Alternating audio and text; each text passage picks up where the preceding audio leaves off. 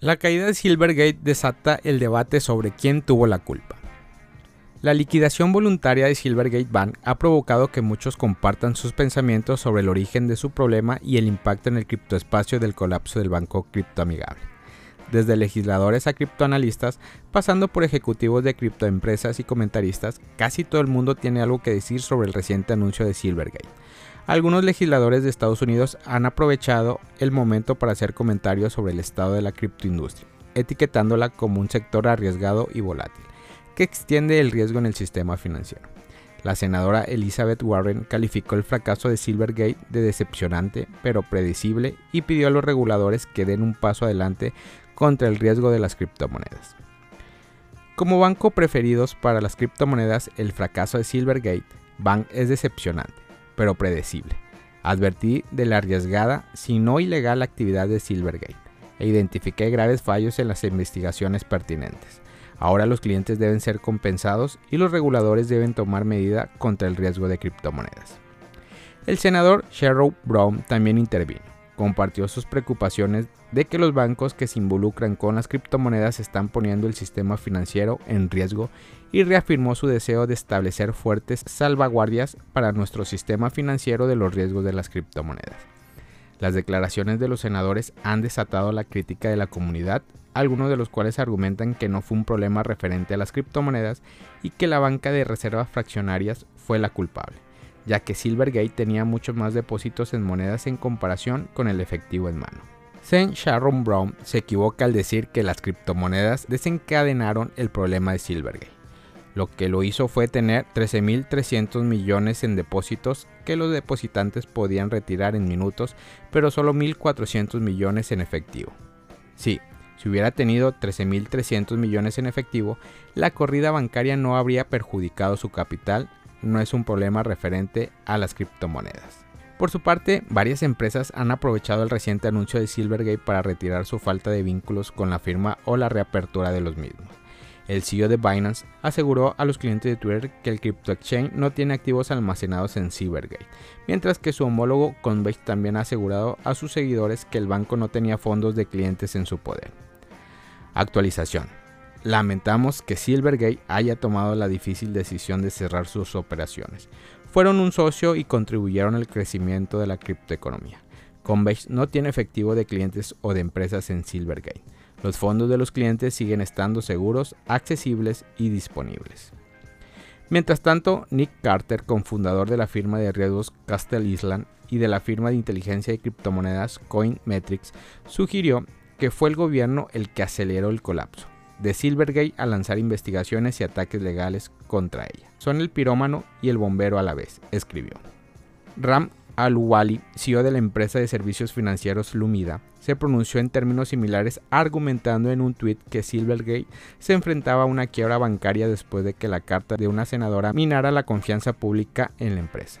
Dijo que Silvergate se le negó el debido proceso. En una entrada de blog anterior, Carter se refirió a la operación Chokepoint 2.0 como en curso, afirmando que el gobierno de Estados Unidos está utilizando el sector bancario para organizar una sofisticada y amplia represión contra las criptoindustrias.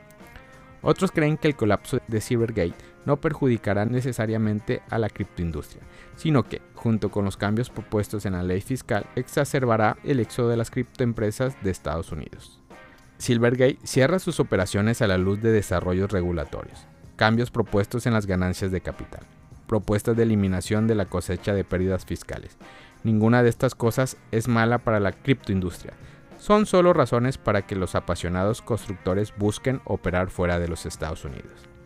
Con la desaparición de Silvergate, algunos también se han preguntado a dónde recurrirán ahora las criptoempresas. Coinbase, que anteriormente aceptaba pagos a través de Silvergate, anunció el 3 de marzo que facilitará las transacciones en efectivo de clientes institucionales para sus principales clientes con otros socios bancarios, Signature Bank. Sin embargo, Signature Bank anunció en diciembre su intención de reducir su exposición al sector de las criptomonedas, reduciendo los depósitos de los clientes que poseen activos digitales. Para reducir aún más su exposición a las criptomonedas, el 21 de enero Signature impuso un límite mínimo de 100 mil dólares a las transacciones que procesarán a través del sistema de pago SWIFT en el nombre del crypto exchange Binance.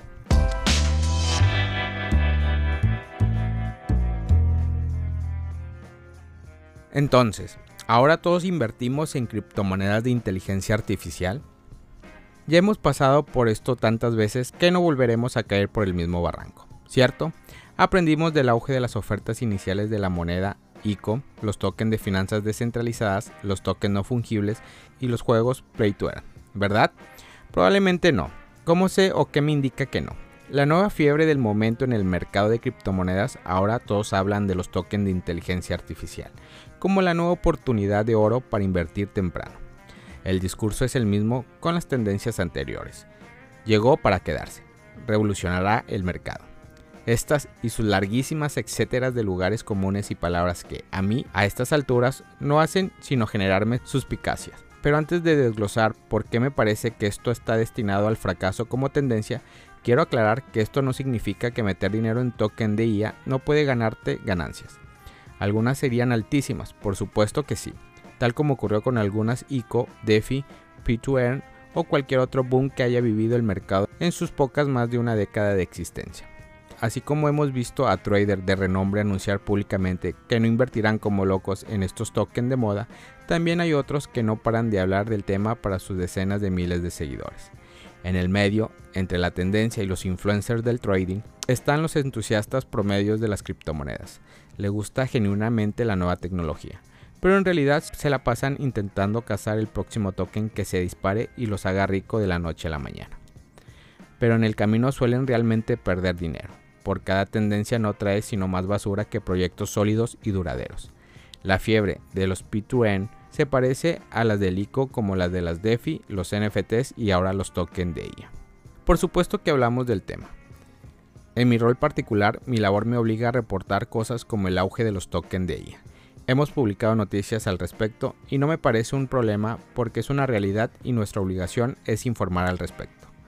Es cierto que los tokens relacionados de alguna forma con herramientas de inteligencia artificial se han disparado este año. También es realidad que es la tendencia con tokens más ganadoras en términos porcentuales y lo otro verdadero es que todo el mundo está hablando de ello. Pero cada realidad y particularmente cuando se trata de los mercados debe conllevar advertencias, y no en letras pequeñas, sino en una claramente visible para así intentar evitar el futuro derrumbe. No te harás millonario necesariamente comprando un token de IA que veas promedio por algún gurú en Twitter.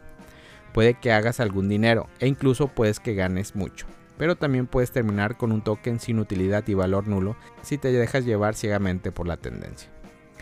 No soy quien para decirles a nadie qué hacer o no, mucho menos con su propio dinero. Entonces, la reflexión me lleva a algo muy sencillo. Si al tratarse de una tendencia hay muchas oportunidades, pero como todo, tiene sus riesgos. Mucha gente logró ganancias absurdas en el boom de las DeFis. Otros llegaron a tener los juegos P2N como trabajo y principal fuente de ingreso de hogar con necesidad. Pero cuando el humo del hype se disipa, el horizonte suele dejar montones de criptos regadas en el suelo. Si puedes evitarlo, no seas víctima de esto. No veas tu dinero en el suelo cuando la moda cambie a otra cosa nueva que llegue para quedarse y revolucionará el mercado. El problema es que además la IA es una tendencia completamente externa al mercado de criptomonedas. A diferencia de los otros casos que nacieron como iniciativas ligadas a un mercado en constante expansión y crecimiento, los tokens de IA no buscan más que apalancarse en una tendencia externa. Sí, la IA llegó para quedarse, pero sus herramientas y su potencial, como muestran los casos de ChatGPT o Midjourney, ¿esto lo hará una inversión permanentemente beneficiosa en el mercado de criptomonedas? Yo no lo creo ya vendrá otra cosa que colmará la atención de los incautos. ¿Quieres montarte en la ola? Adelante, pero puedes hacerlo bien, estudiando cada cosa en la que piensas invertir antes de hacerlo, entendiendo los riesgos y midiendo las consecuencias si tu apuesta sale mal. No tiene sentido perder la casa por solo la posibilidad de ganar como nunca antes.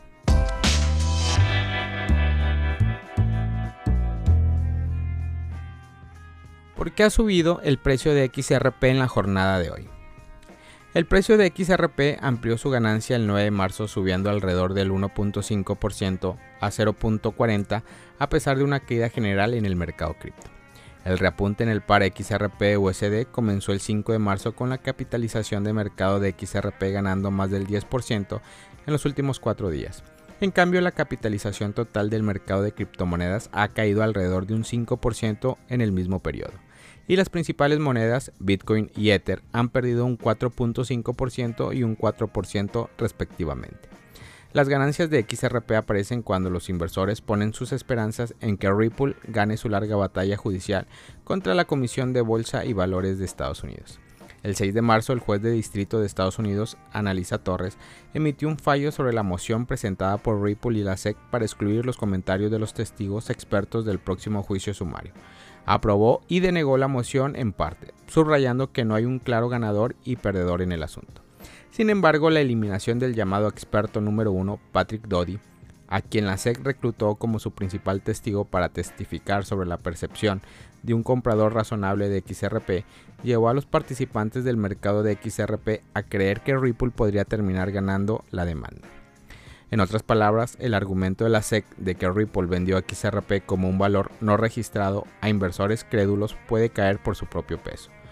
Como Contelegraph informó en enero, el CEO de Ripple dijo que espera que la demanda concluya en los próximos meses de un solo dígito. Desde una perspectiva técnica, el precio de XRP puede arriesgarse a bajar en las próximas semanas ya que vuelve a probar una línea de tendencia descendente de varios meses como resistencia.